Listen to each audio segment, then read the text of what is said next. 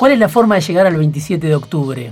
Mirado desde hoy, fines de agosto, faltan dos meses todavía para la elección general. Después de este resultado tenemos los números del escrutinio definitivo. Una diferencia de 17 puntos de Alberto Fernández con Mauricio Macri, una diferencia muy holgada también, más holgada en provincia de Buenos Aires. Pero sobre todo, ¿no? Lo que preocupa o lo que genera cierta inestabilidad o mucha inestabilidad es este, el escenario nacional. ¿Qué piensan desde el frente de todos? ¿Cuál es la forma de llegar en orden, en una transición ordenada o llegar a votar en cierta calma dentro de casi dos meses? Se llega con responsabilidad política y sobre todo cuando transitas la calle, a mí el hecho de ir a la televisión hace que sea, entre comillas, relativamente conocido, y la gente te dice, este, ganamos, este, esto se termina, vamos a estar mejor, va a haber trabajo, aguanta Alberto, y otros conceptos de, de Macri. Sí. Pero hay una expectativa positiva, una alegría medida de los sectores populares, de quienes han votado a Alberto y a Cristina, que saben que va a ser muy largo, no octubre, diciembre, pero se hace con responsabilidad, se hace transitando y cuidando el día a día lo que es la política, la democracia, tu trabajo, la familia, afrontando las dificultades con un Estado más presente, por eso hay sectores que le piden una emergencia alimentaria al gobierno, va lo mismo para las provincias, para los municipios, estar más cerca de las personas que sufren la crisis de pobreza y de, hambre que ha generado Macri. Pero me parece que si, seguimos el, camino de nuestro pueblo, que es más responsable, imprudente a veces que la mayoría de dirigencia, no nos vamos a equivocar.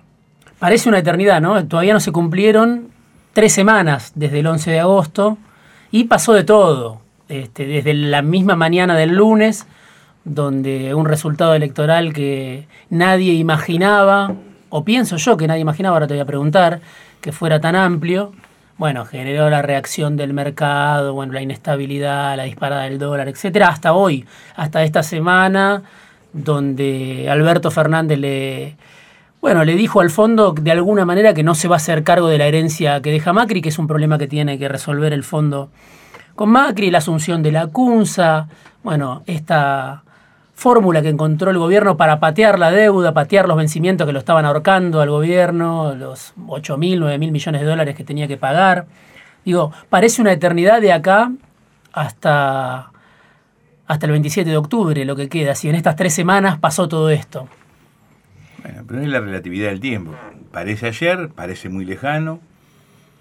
Por parte, esperábamos ganar, obviamente, sabíamos que estábamos ganando, lo percibíamos en la calle, lo decían las encuestas. ¿Las encuestas lo decían? Las encuestas lo decían. La mayoría de las encuestas te daban 3, 4 puntos arriba. Hay un amigo que me dijo, las encuestas dicen que estamos 3 o 4 puntos arriba. Mi intuición dice que estamos 5 o 6. Hmm. Y la lógica indica que estamos 10 o 12 era imposible querer que Mauricio Macri y Vidal fueran competitivos con un país devastado socioeconómicamente. Sí. Sin embargo, hay que reconocer que, a pesar de que los medios de comunicación no determinan una elección, pero no se puede negar su incidencia y, los operadores económicos y los comunicadores y los encuestadores te van generando como una cúpula de, entre comillas, sentido común imperante que te hace dudar de los números.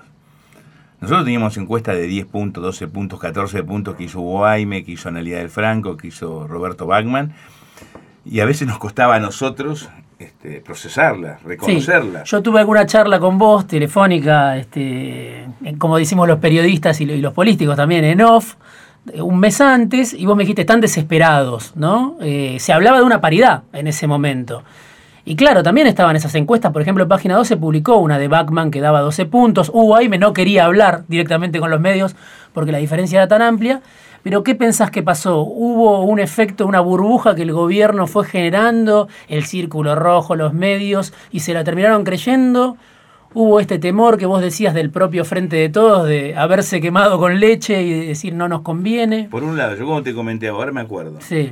Es más, yo te di el ejemplo, es como un boxeador que en el rincón le dicen estás perdiendo, salí a meter una mano porque si no perdés. Sí. Por tarjeta, en el boxeo se gana por puntos en la tarjeta. Y el boxeador sale a buscar el knockout y termina knockout. Generalmente es así, en la mm. vida real y en las películas. Y el gobierno hizo eso, salió a buscar el, el todo o nada, pero ellos parecía que estaban convencidos que estaban parejos. Y a muchos de nosotros nos metieron en esa psicosis, en esa lógica de que estamos ganando por poco, 4, 5, 6 puntos. En ese aspecto Alberto siempre tuvo claro ganamos por 10 como mínimo. Los últimos días en la calle fueron, hubo un salto de, de, cantidad y de calidad en cuanto al saludo, en cuanto al abrazo, en cuanto a la identificación con, con Alberto como candidato a presidente.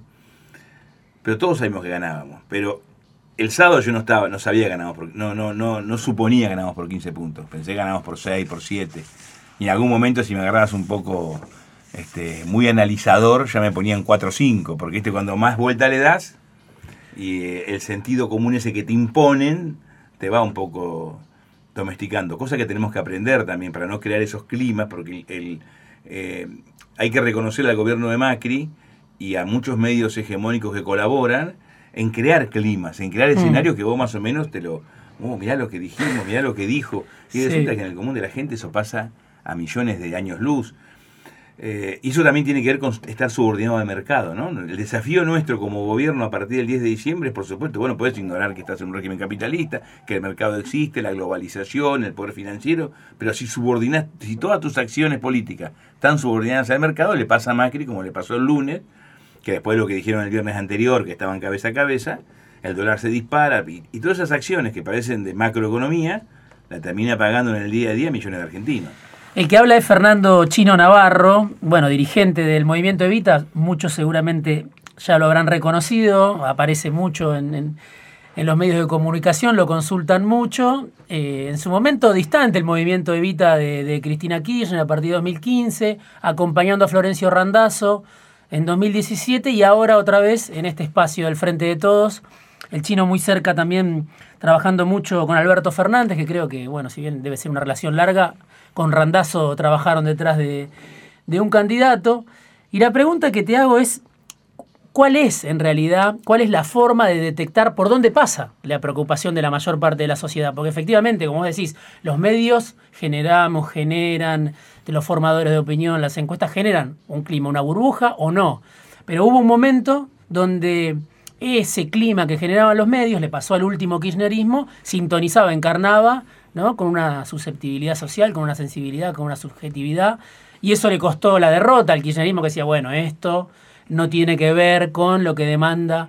¿Cómo, cómo haces, cómo se hace para detectar efectivamente por dónde pasa eh, la preocupación, la urgencia, el sentir de, la mayor parte de la sociedad, que, puede ser la que votó en este caso a, Fernández ¿no? y a Cristina? En primera instancia yo creo que el problema de los gobiernos populares en Argentina y en el mundo, por lo menos cuando digo el mundo me refiero a Europa y América, que es lo que uno más o menos conoce y tiene que ver con nuestra historia, es que cuando dejamos de representar los intereses de quienes nos votan, de los sectores populares, más allá de lo ideológico, del discurso y de las peleas incluso que se desarrollan en el marco de la democracia, los sectores populares te van abandonando. Nos pasó a nosotros en el 2013, no es que se había ido Sergio Massa y Sergio Massa arrastró el 42% de los votos. No, Sergio Massa encarnó en ese momento y pudo encauzar el, cuestionamiento que un montón de millones de personas nos hacían a nuestra, a nuestra gestión. Ejemplo, impuesto a las ganancias, ejemplo, inflación, ejemplo, inseguridad. Esa es la clase media, que en su momento el kirchnerismo representó y después dejó de representar. Clase media, clase media baja y también sectores populares. Hmm. Por los sectores populares lo vimos en los, vos hablabas de Randazo. Nosotros fuimos con Randazo, Alberto fue su jefe de campaña, sacamos cinco puntos en la provincia de Buenos Aires. ¿Y qué vimos? ¿Qué confirmamos? Cosa que sabíamos de antes. Que el voto popular masivamente votaba a Cristina, como una, que, había como una identidad, una relación, Cristina, peronismo, sectores populares, aunque ella fue comunidad ciudadana y el peronismo éramos nosotros. Pero no es el 80-20, el 85 a 15 como era hace 40 años. Vos también te encontrás en los barrios populares, aún en los más humildes, con sectores o que no votan, porque ya no le importa la democracia, o que votan a, otros actores, a otros sectores. Como característica, salvo Mar del Plata, en la provincia de Buenos Aires, donde nosotros llegamos al, al techo de nuestro voto histórico en los sectores medios, medios altos y medios bajos. Hmm. Donde aún podemos crecer mucho más de acuerdo a nuestra historia electoral es en los sectores más humildes. Es decir, no, no hubo un voto si bien el, 52 sacó Axel y 40 y 49 a nivel nacional Alberto, no sé cuánto ha sacado en la provincia de Buenos Aires, pero fue aluvional el voto nuestro en la provincia, aún hay más voto que históricamente estuvo encuadrado en el peronismo, este, como, como expresión de los sectores populares. Pero lo que yo te quería decir era, si nosotros no representamos a esos sectores, algún día esos sectores se van yendo. Si además este, conducimos desde la, la, la, la, distancia de creer que tenemos la precisa, que somos lo que tenemos la razón o porque somos lúcidos, porque tenemos el big data, depende de dónde estés parado, y perdés contacto real con la calle, con el barrio, con la mujer y el hombre de a pie, eh, eso empieza a ser un combo, eh, y si empezás a dar después, eh, la democracia en definitiva es administrar tensiones, la, disputa es por la riqueza, por la plata, la distribución de la riqueza. Pero si vos empezás a, a, dar peleas que por ahí no tenés la correlación de fuerza adecuada o no, o no analizás el día después, puede ocurrir que tenga los problemas que tuvo los demócratas en Estados Unidos, el socialismo en Francia, eh, hoy los problemas que tiene el socialismo en España para construir mayoría, el PT en Brasil o nosotros en Argentina. Decían los comunicadores amigos del, del presidente y, bueno, incluso el propio gobierno en la previa de las PASO, que las primarias eran un gastadero ridículo de plata, que no servían para nada, que bueno, que no se definía ningún candidato a presidente, sobre todo aunque en las provincias y en algunos distritos sí hubo primarias entre los distintos frentes. Pero terminaron siendo, yo lo escribía en una nota en letra P, terminaron siendo las pasos finalmente la posibilidad de, ser una, una válvula de escape de una olla a presión, ¿no? Terminaron manifestando el voto de rechazo al gobierno por encima de las previsiones. Ahora, así como yo creo que funcionaron en ese sentido, hoy queda muy lejos el 27 de octubre. Y la pregunta que un poco lo charlábamos fuera de aire es, ¿las paso así como están? Con esta, a mí no me interesa tanto si sirven o no sirven, ¿no? Como dice el gobierno, si son un gastero de plata, sino que me parece más este otro tema, ¿no? Vista la diferencia, tan amplia de Fernández eh, contra sobre Macri, esta ventana de tiempo no es demasiado extensa, no pone en riesgo la estabilidad que un gobierno se imponga por esta, una, una fuerza se imponga por esta mayoría tan abrumadora y quede un desierto hasta las generales? En, en, en, la realidad que estamos transitando, tu afirmación pareciera que tiene asidero. Hmm porque fue tan contundente el pronunciamiento de los sectores populares. Imagínate que de, imagínate, recordemos que de 100 personas que votaron, 70 no eligieron a los candidatos de Macri y el 50 eligió a Alberto Cristina, con lo cual hubo un pronunciamiento demoledor en términos de electorales sobre la política de Macri y una apuesta a, a una política diferente vinculada al trabajo, al crecimiento. Pero yo me imagino un país normal, un país asentado, estable, donde puede haber una elección, después discutiremos si hay que mantener o no las pasos. A mí no me disgusta, todo, todo lo que sea pronunciamiento popular, posibilidad de elegir, de debatir, a mí me parece que ayuda al sistema democrático. Pero también vos podrías decirme, bueno, pero e-, ese dinero se podría haber utilizado para otras cuestiones, es cierto. Lo que pasa es que, lo que al no funcionar el gobierno, parecería que no funciona el sistema. Pero en un país estable no habría inconveniente que el gobierno pierda por 15, 20 puntos y no debería haber este, una ventana y un, temor o una incertidumbre respecto a la, a la, elección de octubre y el eventual y luego la, asunción el 10 de diciembre. Pero no estamos viendo un momento normal. Mm. Este es un gobierno que, ha hecho todo al revés, es, es ahistórico. Sí. lo dijo Duhovne un día. Es el primer gobierno que ha hecho un ajuste y la gente, en otro lugar esto generaba una situación de, de crisis social, de levantamiento popular este tipo de gobierno funcionaba en Argentina con un sistema autoritario, una dictadura, el orden y la ley y a sangre y fuego. O con la identidad del peronismo, como hizo Menem. No, pero vos no podés ni comparar lo que hizo Menem con esto. Esto es, esto es eh, y no voy a, defender el menemismo, que como peronismo todavía nos debemos una, una autocrítica de, qué pasó en, en Argentina. Pero el, el, tema de Menem y de la Rúa es más complejo porque tiene que ver la convertibilidad después de la hiper, tiene que ver Caballo, ministro de Menem, ministro de la Rúa. Y de la Rúa no es solamente la Rúa, era un sector de progresismo importante que lo hmm, apoyó. Pero este gobierno este, hizo lo que, lo que hizo desde Rivadavia para acá todos los gobiernos autoritarios. Pero no habría que angostar esa ventana, digo, porque en su momento, cuando se pensaron las elecciones, se dijo, se vota en octubre y se asume, eh, se vota a fines de octubre y se asume en diciembre, ¿no? Era un mes y después cuando estaba el balotaje en el medio, ¿no? Eh, ahora esto quedó a una distancia de cuatro meses, una, no habría que pensar... Estaría, no estaría mal rediscutir este, el sistema electoral argentino. Hmm. El tema que hoy hay otras urgencias. Y, para que sea discutido y esa discusión sea positiva y creíble para el conjunto de la sociedad, tiene que ser una discusión no del gobierno, sino de todos los actores de la sociedad civil, donde estén los partidos políticos y otros actores. Eh, a lo mejor no, no debería haber elecciones cada dos años, a lo mejor habría que discutir nuevamente cuestiones como los si eh, hay que gobernar 4 o 6, si debe haber o no reelección, pero todo eso lo puedes hacer en un país estable. Mm.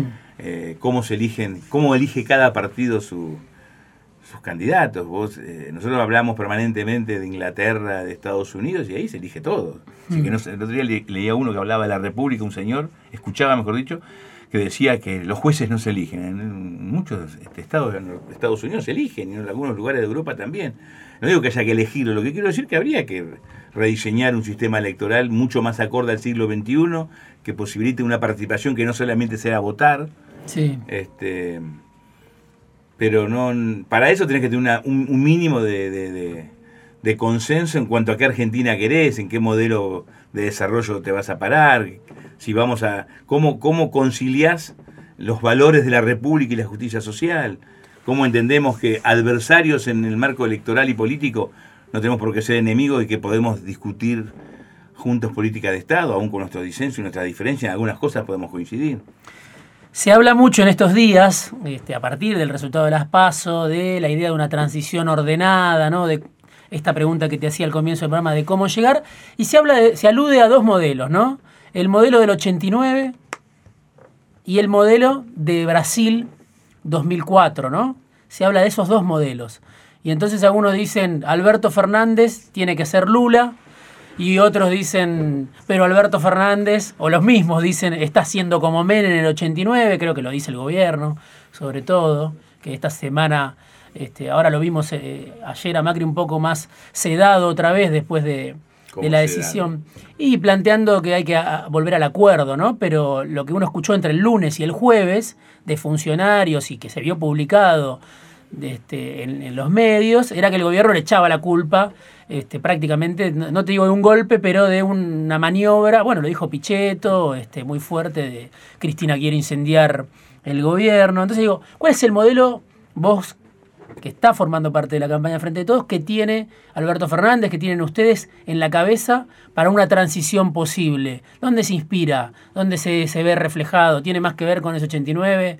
¿Tiene más que ver con ese 2004? ¿Tiene algún otro modelo? ¿Qué tipo de transición? Eh, no se puede, comparar. ¿Vos te gusta el fútbol? Sí. ¿Hablas con tu papá de fútbol? Sí. ¿Tu papá no te dice que antes se jugaba mejor? Sí. Y vos decís. Maradona, Messi, son tiempos distintos, velocidades distintas. El 89, yo, vos eras muy niño, yo lo viví. Este, también vivimos este, a la distancia lo que fue Cardoso Lula, pero son realidades distintas, no se puede comparar. Y también a veces hay una tendencia en los medios de comunicación y los propios políticos en eso de crear el clima.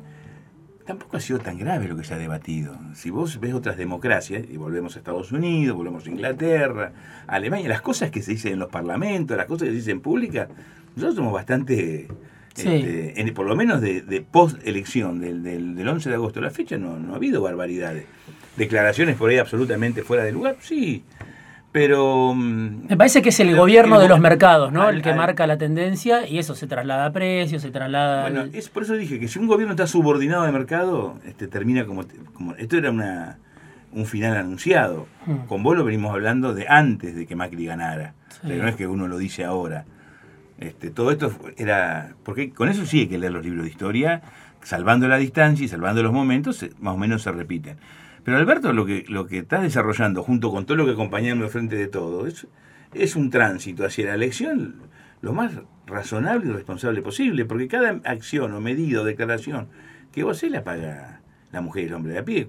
La devaluación, ¿cuánto implicó para una persona que come una vez por día este, apenas puede comprar los alimentos, la inflación de los artículos de primera necesidad no es el 3 o el 4, es el 8, el 10, el 15. Las remarcaciones son constantes, vas al supermercado y... Los sectores medios, que ya el año pasado no llegaban a fin de mes, ahora tampoco. Este... Ese, eso es, me parece, lo que vuelve dramática esta eh, transición y este lapso tan largo. No solo este, el cruce de declaraciones, sino la vida cotidiana. con un horizonte. Mm. Hasta el 11 de diciembre a las 20 horas no teníamos horizonte.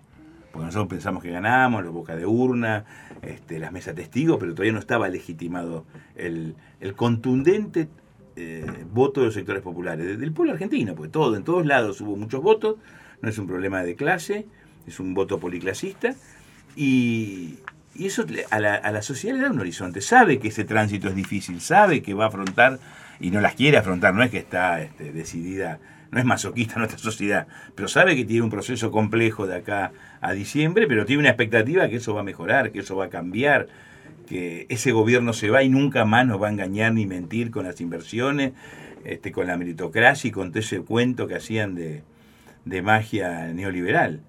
¿Pueden aguantar los que menos tienen? Ustedes que trabajan desde el movimiento Evita, en la CETEP, este, un espacio amplio, eh, de movimientos sociales, organizaciones sociales que están en contacto, este, que en su momento consiguieron... Van a aguantar. ¿Van a aguantar? Dolorosamente, porque es, duro decirlo y es dura tu pregunta. Pero hace años que aguantan. Mm. Son pobres hace muchos años. Con nosotros también eran pobres. Había más consumo, ¿verdad? la heladera, había, había la heladera y había comida. Es más, se podían ir de vacaciones, tenían un autito, había una changa, pero vivían en el mismo lugar que viven ahora calle de tierra, sin cloacas, inundaban, inseguridad, narcodelito, escuelas que a veces no abren. Eh, entonces ese proceso, este, eh, el, pueblo eh, no se va a suicidar, el pueblo entiende, los sectores más humildes se tienen que aferrar a esa expectativa, que no es un cheque en blanco, no es que nos votaron y ya, no, no, van están ahí este, para inmediatamente revisar su posición si nosotros no representamos sus intereses. Pero eso no debería ocurrir más. La, próxima elección, bueno, me deberías preguntar, ¿esos sectores van a seguir aguantando? Deberían estar unos cuantos escalones más arriba y tener un plan para que la pobreza en, en, un mediano plazo sea de un dígito y alguna vez la podamos eliminar. Pero bueno, esas son las deudas, cuando yo te digo, los sectores populares no representamos, eh, no, no, no hacemos muchas cosas buenas, otras las hacemos mal otras no las hacemos, pero no terminamos de, de representar esos intereses. En una entrevista que se leyó bastante hace un par de años en la revista Crisis, de la que formé parte, entre los que charlaban y, comían alcauciles, este, y no me acuerdo, un guiso que había hecho Emilio Pérsico, eh, se discutió un poco la relación de los movimientos sociales en general con el gobierno de Macri, ¿no? La buena relación que tenía en ese momento este, lo que se llama el triunvirato de organizaciones sociales y estaba un poco presente esto, ¿no? Esta idea en ustedes, que lo discutimos mucho, de eh, no sirve, ¿no? El escenario de desborde, de caos, de crisis, de estallido, no sirve porque lo pagan los que menos tienen. Desde ahí hasta acá, desde ese 2016, 2017, hubo dos etapas, creo yo, no sé cómo lo ves vos, de la relación de los movimientos sociales con el gobierno. Una primera etapa donde se consiguió esta ley de, de emergencia social, que incluso Pichetto colaboró desde el Senado, que se aprobó en diputados, hasta un momento de, este, no sé si es que se quebraron los puentes, pero se rompió la relación política, el propio gobierno empezó a sentir que ustedes pasaban eh, a una oposición más dura. ¿Cómo lo, lo contarías vos, esos dos momentos? Lo que pasa es que la distancia seguramente la, la sensación, los recuerdos son yo me, me, parece que la. Estoy convencido, no me parece, que las organizaciones sociales eh, fueron determinantes en este proceso de, político. Fueron los primeros que entendieron el sentido de la unidad. Porque el eh, San Cayetano, el, el, tridente, el, trío San Cayetano, que es la CCC, Barrio de Pie y la CETEP, la CETEP está el movimiento Evita, el MTE, la Dignidad y muchas otras fuerzas, todas esas fuerzas habían ido en, espacios electorales distintos en los últimos años, en las últimas elecciones. Y habíamos tenido respecto al gobierno de Néstor y Cristina posiciones absolutamente diferentes. Sin embargo, entendíamos que había un gobierno de ajuste, de empobrecimiento y que nuestra obligación era unirnos para intentar, aún con paliativos, porque siempre supimos que eran paliativos, este, hacer lo menos gravoso posible esa situación que afrontan los sectores, que si van a aguantar los sectores, los sectores más humildes, que pudieran aguantar, con merenderos, con comedores, con el salario social complementario, intentando convencer al gobierno de que el trabajo, eh, que el plan social tenía que ser, un, tenía que ser este, sinónimo de trabajo, por eso se llamó salario social complementario, fue una denominación que se, se, se dispuso en el 2016, pero eso fue consecuencia de movilizaciones, fue consecuencia de marcha, fue el día, al día siguiente que asumió Macri hubo una movilización en el Ministerio de Trabajo que terminó bastante, eh, bastante compleja, este, con rupturas de vidrio incluso, este, por la presión de los compañeros y la fuerza de seguridad. O sea, nunca fue una, una relación de amabilidad este, eh, en términos de... Pero había una negociación y había como un... Negociación hubo, obvio, pero te quiero decir, ¿cómo, cómo se arranca? En la calle, marchando, unidad, pidiendo, reclamando. Creo que la marcha de San Cayetano fue determinante, fueron 200.000, 300.000 personas aquel 7 de agosto, que fue lo que generó la posibilidad de construir eh, la emergencia social. Que la emergencia social fue una bocanada de recursos para los sectores más humildes. De ahí a esta marcha de esta semana, que también este, sorprendió por la masividad. que la política no entendía.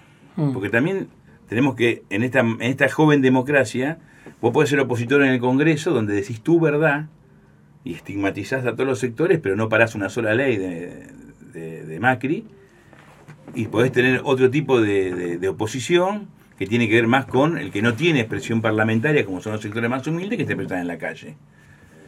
Eh, quizás los gobernadores o intendentes o sindicatos negociaban desde otro lugar con, el gobierno y, en esa negociación daban y entregaban. Eh, nosotros no tenemos nada para dar. Lo que tratamos de que visualizaran a los sectores más humildes con la posibilidad que esto implicaba de tener una crisis social que se expresara en la calle y que terminara peor para los sectores populares, aunque podría implicar algún costo en términos institucionales. Bueno, hoy creo que si eh, habría que, eh, yo creo que vamos a ganar la elección, no vamos a hacer oposición. Pero para cualquier otra etapa histórica, una oposición tiene que articular parlamento, instituciones y calle. Y eso se empezó a hacer recién en el 2018, cuando todos aprendimos, después de la derrota de la provincia de Buenos Aires, Cristina 37, Massa 10, Randazo 5, Bullrich 42, que si vos sumabas 37 más 10 más 5 daba, ¿cuánto sacó fue? 52. Hmm. Bueno, suma 37 más 10 más 5 te da 52. La unidad. Eh, esta marcha, de, esta marcha de esta semana, esta marcha de esta semana, que algunos no la esperaban por la masividad, ¿qué sentido tuvo? También, si uno consume mucho medio, dice esto fue una respuesta al sábado donde salió la clase media a apoyar a Macri y sectores medios y altos. ¿Qué sentido tuvo esta marcha? ¿Cómo podrías Primero, la marcha del sábado, bienvenida sea, es una mm. marcha de sectores sociales que expresan su apoyo a Macri y a un modelo de Argentina, mm. que yo no comparto. Obviamente no, no comparto las eh, expresiones autoritarias, las amenazas o, cuando quieren este, agredir a los periodistas C5N, como tampoco avalo y, cuestiono cuando lo hacen con un periodista de, TN, por ejemplo, una marcha más afín a nosotros. Eh, esa marcha hace 15 días que se está, cuando aún la marcha del, sábado no estaba pensada, se venía discutiendo en asambleas en los barrios, hubo una asamblea en el obelisco, y lo que estamos planteando centralmente es la emergencia alimentaria porque tiene que ver con tu pregunta. Nosotros, como organización social, más allá que yo cumplo un rol político este, en el movimiento de Vita y estoy más ligado a la campaña de Alberto, pero los compañeros que trabajan en, la cuestión social del Movimiento Evita y de otras organizaciones, necesitan, este, porque la gente te lo pide, porque la gente lo requiere, que ese tránsito hasta el 10 de diciembre sea lo menos gravoso posible. Y para eso el Estado tiene que poner recursos, tiene que aumentar los recursos para los merenderos, para los comedores, este, aumentar lo que es el salario social complementario, todo lo que sean programas sociales tiene que fortalecerlo. ¿Qué lugar van a tener los movimientos sociales en un eventual gobierno de Alberto y Cristina? ¿Cómo te lo imaginás o, cómo debería ser ese lugar? ¿Cuál debería ser ese lugar? Antes te cuento una anécdota. En esa discusión con el gobierno de, de Macri, que yo creo, que, no sé si en la revista, lo, pues la revista, el, reportaje que vos me hiciste mención de crisis fue bastante... Eh, fidedigno, porque a veces, viste, vos no, cuando podés este, recortar o por el, problema de espacio porque algo fuera de contexto, en realidad fue, eh, expresó casi absolutamente lo que dijimos. Yo creo que dijimos que hay un compañero de la CCC que decía que cuando se reunía con el gobierno eran muy amables y te daban un este un tranquilizante este y un bueno como uno para adormecerte y otro para alegrarte, pero no te resolvían nada. Mm. Y discutíamos cuando le planteamos la necesidad de los merenderos, porque 2016 empezaba a aparecer los primeros coletazos de la crisis, te acordás los tarifazos, la inflación, etcétera, etcétera, no querían. Entonces hicimos una, como una, entre comillas, una apuesta. Bueno, vamos a poner los, los, este, los merenderos dos meses, porque en dos meses va a haber reactivación y va a haber trabajo. Entonces nosotros dijimos, bueno, hagámoslo, pero si se equivocan, y se van a equivocar, lo multiplicamos por 10 los merenderos. Mm. Y lamentablemente hubo que multiplicarlos por 10 porque nunca hubo reactivación. ¿Dónde, ¿Dónde me imagino? En lugares que estén vinculados al protagonismo popular. Yo creo que esta etapa que inicia el 10 de diciembre, además de construir austeridad, de recrear el valor de la honestidad, de construir puentes para que eh, vos podés no votar, no- no tener la misma idea que puedo tener yo respecto a quién es el mejor candidato, cuál es el horizonte de la política, pero a lo mejor podemos acordar cómo se puede resolver la pobreza o cómo se puede trabajar para poner educación en el siglo XXI, o una política de seguridad basada en la prevención y no en cuán rápido llegamos al- ante, la ante el delito que ocurre, etcétera, etcétera, eh, también tiene que tener un protagonismo popular. Yo digo que la crisis es demasiado grave para dejarla exclusivamente en manos de los políticos. Y el protagonismo popular es en todos los niveles de la sociedad. Y donde estamos parados las organizaciones sociales, que son los sectores más humildes, yo me imagino protagonista al curita del barrio, a la gente que está comprometida con la cuestión del barrio, ya sea deporte, educación, medio ambiente, tema vinculado a, a la prevención de las adicciones. Eh, tratar de comprometer a los pibes, comprometer a la, que sean protagonistas de la resolución y no que vayamos nosotros con un programa este, y militantes y un director a, a decirle qué hay que hacer, sino al revés, escuchar y, y hacerlos protagonistas, porque es la manera también de reconstruir una relación que está rota, por más que nos voten, que es eh, credibilidad de nuestro pueblo respecto a la política.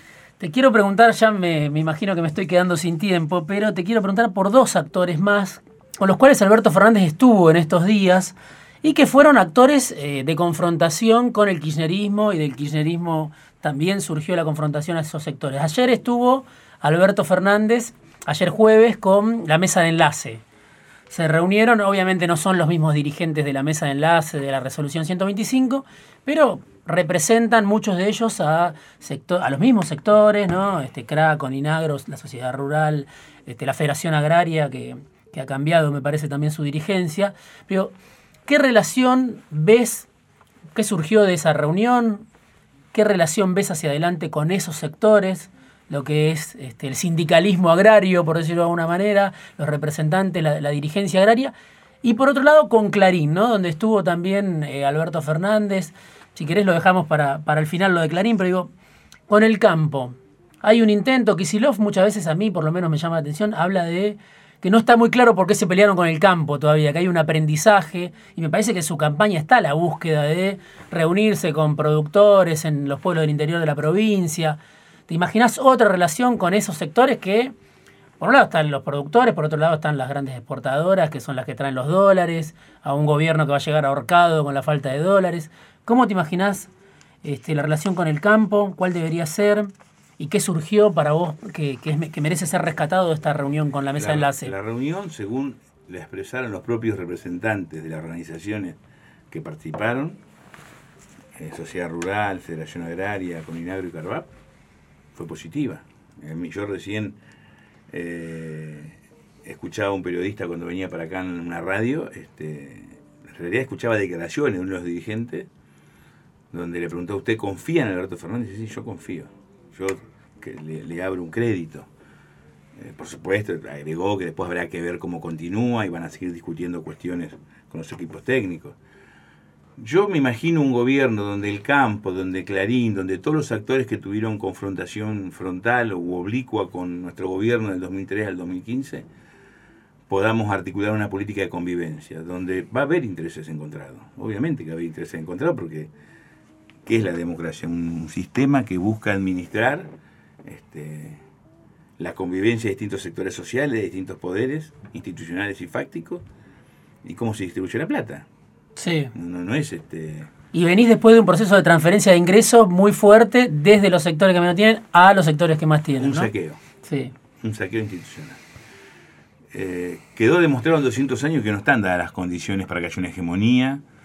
Eh, estos enfrentamientos nos han desgastado a todos, más a los sectores populares, vos lo acabas de decir. Este, hoy cualquier trabajador, cualquier pyme, cualquier mediano comerciante está mucho peor que estaba en 2014, 2012, 2010. entonces me parece que la, la inteligencia es articular con todos los sectores, buscar la forma de conciliar esos intereses que no va a ser fácil con un dato que es central. El Estado no es neutral. Hmm. El, Estado siempre, eh, Alberto, el Estado, nuestro gobierno debe defender al más débil, al más desprotegido, pero hacerlo con la inteligencia de que esa defensa permite ir hacia adelante. ¿Cómo sumás a esos sectores al nuevo contrato social, por decirlo en los términos de, Cristina, o al nuevo...? A mí me parece que hay dos etapas. Una es una etapa que empieza el 10 de diciembre, que vos vas descubriendo qué Argentina tenemos, cuando llegó Néstor Kirchner al gobierno, la pelota ya había picado y estaba subiendo. Hmm. Acá la pelota sigue bajando. Y quizás si, no, si aún esto empeora y la cancha está embarrada, la pelota baja y queda clavada, ¿no? Y que rebota. Bueno, hasta que logre rebotar la pelota y empecemos nuevamente a crecer, a generar consumo, nuestra tarea va a ser de, reconstrucción desde lo, desde lo material hasta lo espiritual, volver a, a, creer que hay valores como la solidaridad que son mucho más importantes que la meritocracia, que el colectivo más importante que el individuo, y no va a ser fácil eso. Porque eso tiene que ver con lo que te decía hoy, de recrear una, una, una, un, una mínima expectativa entre política, Estado y la mujer y el hombre de a pie. Y paralelamente tenemos que pensar alguna vez una Argentina de acá 50 años. ¿qué, Argentina queremos ser? Porque discutimos dónde nos vamos a ubicar geopolíticamente, cómo va a ser nuestra matriz productiva. ¿Cuántas veces escuchaste que vamos a, conciliar campo e industria? Yo lo he dicho muchas veces. ¿Cómo se hace? Porque no convocamos a, los más lúcidos, a los mejores, no del espacio de Alberto, no del movimiento Evita, no de Callao, de todos los sectores.